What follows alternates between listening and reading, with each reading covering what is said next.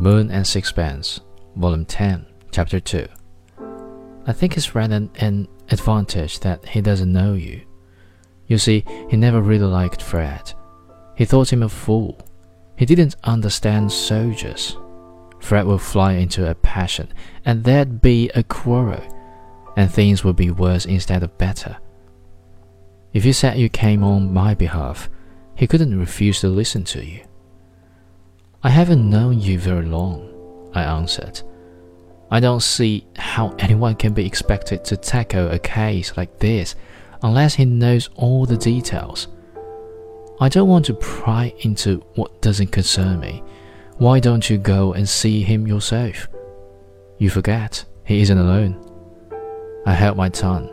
I saw myself calling on Charles Strickland and sending in my card. I saw him come into the room holding it between finger and thumb. To what do I owe this honor? I've come to see you about your wife. Really? When you're a little older, you will doubtless learn the advantage of minding your own business. If it will be so good as to turn your head slightly to the left, you will see the door. I wish you a good afternoon.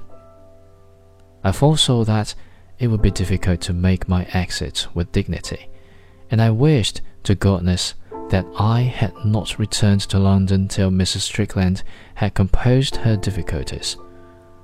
I stole a glance at her. She was immersed in thought. Presently, she looked up at me, sighed deeply, and smiled.